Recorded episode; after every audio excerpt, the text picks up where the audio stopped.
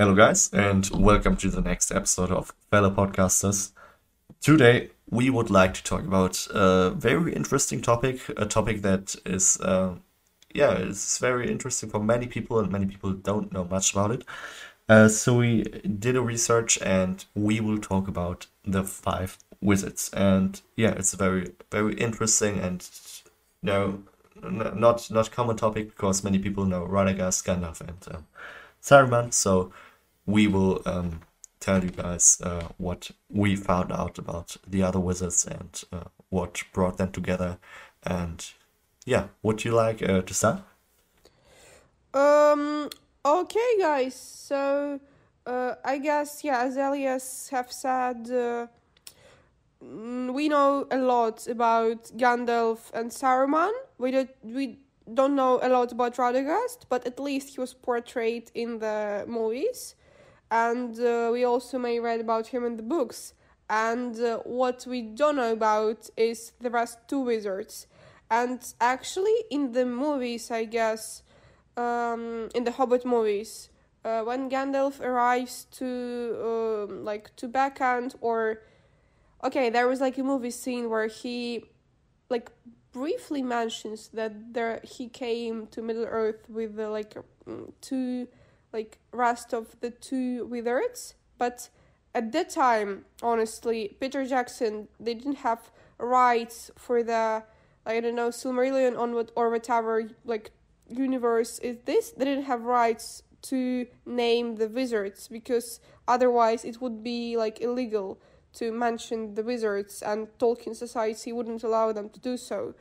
And uh, this is where i actually realized that there are two more wizards because I thought that uh, there are only three.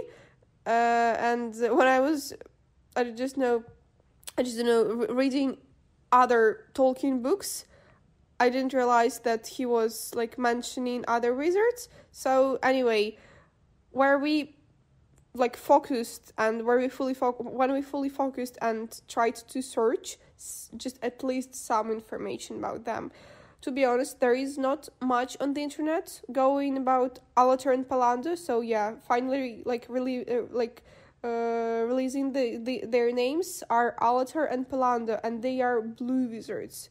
So um, th- th- they were also the wizards, uh, which were sent to Middle Earth to help free people to fight against Sauron. So they all kind of were spotted around uh, the beginning of the like third age and uh, uh, collectively they are known as Istari uh, or Order of the Wizards and uh, um, to be precise the two blue wizards came to Middle Earth around uh, 1600 of the second age while the remaining three came around the year 1000 in the third age and uh, uh, we all know that main three, as I said, are uh, Gandalf, Sauron, and Radagast, which honestly, I guess they kind of had different functions. Because why um, the Eru Ilúvatar would send the first two Istari first, like, and then the rest of the three, like I don't know, the, the next age they probably had different functions. That is are just these are just my predictions. So probably Alatar and Palander are the wizards that uh, were mainly helping the first people of Middle Earth, of Middle Earth. So they had nothing to do with the uh, the like the third age problem with the Sauron and the rings they probably were helping with the like Silmarils and probably they were kind of uh, I don't know engaged with the uh, Beren and Luthien. They were probably uh, uh, were like somehow engaged with like Hurin and Turin and all these like characters that were um active during the like the first two ages of Middle Earth and they probably Galadriel also were was acquainted with them.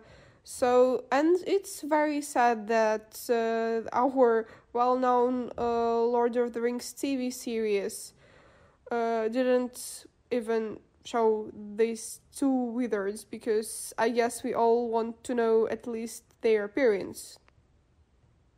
Yeah, yeah, it's it's very you know um as I said that, that they were just all sent for for um for a reason. Uh, I think it's it's it's a very good point because uh, you know uh, the scene where Gandalf comes back to to Middle Earth from uh, from death um after he died in Moria. Um, you know he, he told that he was sent back after his um his uh, quest is, uh, is done or something like that. So I think it's it's a good uh, thesis just say you know they they were all there for a reason and that um, Radagast, Saruman, and Gandalf just came later uh, because you know as as mentioned in, in in the scene I think they were all just there for a reason because you know otherwise Gandalf would have just stayed there. So um, I think it's very very um yeah very very good that there, there's just uh, I don't know if it's said in the Silmarillion or something like that because uh, I haven't read it right now, but um uh yeah it's it's very interesting that they were all just there for you know that they're not there for I don't know coincidence but just they were there for a reason. Um, which is very interesting. Um, and as Gandalf said in, in the Hobbit movies, uh, I think in the first first part, or when uh, Bilbo asked him about the other wizards, um, yeah, he said that there were two, other. So, um, yeah, three three other, uh, but uh, two of them are blue wizards, and one is Radagast. So, um, it's kind of a mysterium, uh, yeah, f- about this this two blue wizards. So it's it's very um, yeah, because they weren't just you know, they weren't uh, I would say active in uh, yeah during the uh, the the age of uh, the the time during the War of the Ring. They weren't just you know they weren't just there. So it's it's kind of uh, mysterious and it's it's very interesting thing to talk about definitely. So yeah. Uh, so and some sources mention that uh, they uh, like Alatar and Palander they were kind of best friends. So they were also they were every time together and um, they traveled east upon arrival in Middle Earth and they were never heard again from it. So it is assumed that uh, they failed in their quest to stop Sauron uh, although like not as spectacularly as Saruman did, because they weren't betraying anyone. They were just I don't know I don't know why they failed the quest. Probably they weren't even trying to help. Uh, so and Alatar was among the first Maiar to join the order, uh, and Palander uh, was accompanying him as his friend. So as I said, and uh, they traveled east with Saruman to aid the remaining three men and kind of subdue the Haradim and Easterlings. So uh, then Saruman returned alone, not knowing what happened to Blue Wizards. Uh, so Tolkien suggested that the two uh, wizards may have gone on to form magical cults that lasted uh, into the Fourth Age. So, um, as this source is, uh, what this source is trying to like to kind of tell us is that these blue wizards they weren't in any way like trying to help the middle earth they were probably as like as radagast did they were just focusing on their like strengths. So like gandalf's strengths and saruman's strengths obviously they're like both powerful. They are both like mm, holding these like staffs and they can like i don't know cast spells do magic uh they uh, kind of up they they both had an upgrade so they formed the council and these blue wizards they just wanted to live peaceful in some way life like peaceful life without being interfered into any conflicts even though that was their like main mission but probably they just enjoyed middle earth and they just wanted to get to know the people there and just to live normal life. Probably it was the point. Yeah it's it's very um interesting interesting to talk about because uh, when you just you know watch watch the movies for example you don't know pretty much about it so about the blue wizards mean so um yeah that they just you know, let's just um, yeah, get and got into Middle Earth as an old man, uh, old man's, and just you know, where there. It's it's uh, it's it's it's very interesting, and it's you know, it's kind of just like I said, it's it's not for um common common um interest that, many people know about them. So um yeah, it's it's very I think it's very very um very mysterious and did, did you uh, do you know if they were mentioned? I think you you read the Silmarillion, didn't you?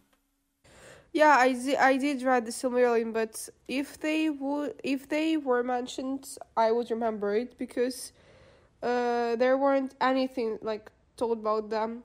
I definitely remember about Galadriel, uh, mm. but I guess she's of another race. They are all uh, Istari, so like Gandalf, Saruman, Aladrin, Palantir, Radagast, they are all equal. Even like they are all equal. Even though Radagast had some to do something to do with the animals, uh, Tolkien created them as equals, so they have um, similar strengths. And I don't know why, like in the movies, it was just portrayed that some like Gandalf and Saruman are very powerful, and Radagast is just running around with flowers. But it's actually not the thing. They all have equal power and uh, uh, I guess about yeah. So what also is interesting for me is that uh, like is Galadriel also uh, she is a higher race uh, uh like she's higher than she's higher than Gandalf. So she she and Elrond are higher than uh, Gandalf, I guess. Because they're yeah. they are both elves and they're probably they have something to do with the uh, like um, Eru because I know that Galadriel she created the moon, so that's what I remember from the Silmarillion.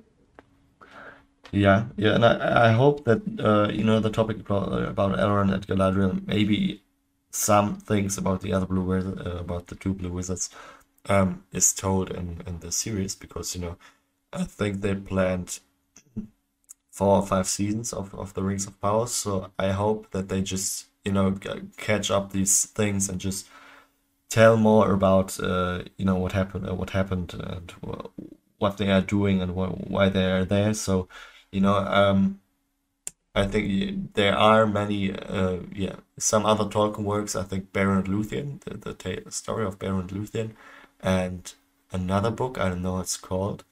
Uh, they're um, honestly like unfinished tales also, but I didn't read it. Uh, also the uh, Tom Bombadil's uh, songs or what poems, like the poems of Tom Bombadil, but they honestly they make no sense for me. But okay, yeah, um, yeah, I think there there are maybe some information on that, but I definitely hope that they will just uh, yeah catch it up in the series and get us more information as it uh, would be interesting even though many people i still i guess they don't have any they have no idea that blue wizards exist yeah.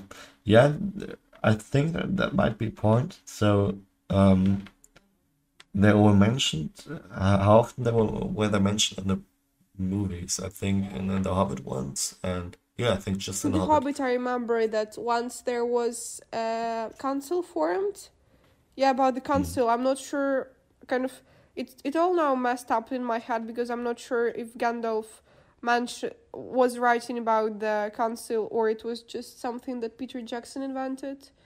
So I'm not sure uh, because I, I I'm not sure how it was possible to form a council of uh, Gandalf, Radagast, Saruman, uh, Galadriel, and Elrond, even though they weren't equal. So probably they, I just, it, or I guess that was of like Peter Jackson's imagination. So, but it suited the the, uh, the movies well. Yeah, yeah, that could be. That's a, that's a good point. Um, I I think Gandalf just I told Bilbo that um there are two other blue wizards, but uh, think they weren't such a big deal in, in the movies. Yeah, he told Bilbo that they are traveling uh, either in the west or like in the east, so they didn't. They weren't. Yeah, as obviously they're similar to eagles. Honestly, they were just briefly mentioned, but they weren't. Were nothing to do with Sauron. They had uh, like no sense of how of of what they should do, of how they should help, and they just weren't helping at all.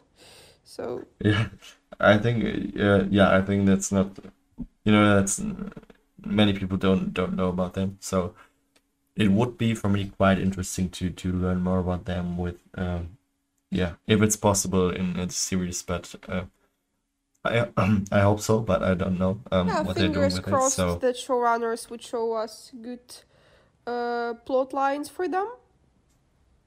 mm, yeah, yeah, it's it's very you know I'm I'm kind of kind of interesting and uh, interested and looking forward to to what's what's happening next. So I think we will uh we will definitely find out next years or months. So um yeah, I'm looking forward to it and I hope they just catch up with them so that um many people learn about them and know stuff about them. So because it's for me it's kind of interesting that uh, you, you know this whole wizard stuff and history thing. It's it's just um, very interesting and that they are all there for for a reason and have different uh, different I don't know different I won't say different powers, but you know are all different in a way. It would be interesting to know how they portray the Blue Wizards. So I'm definitely looking forward to the to the next season of the series and hope they you know bring them in for some I don't know flashback or reason. I don't know. Maybe maybe maybe not. So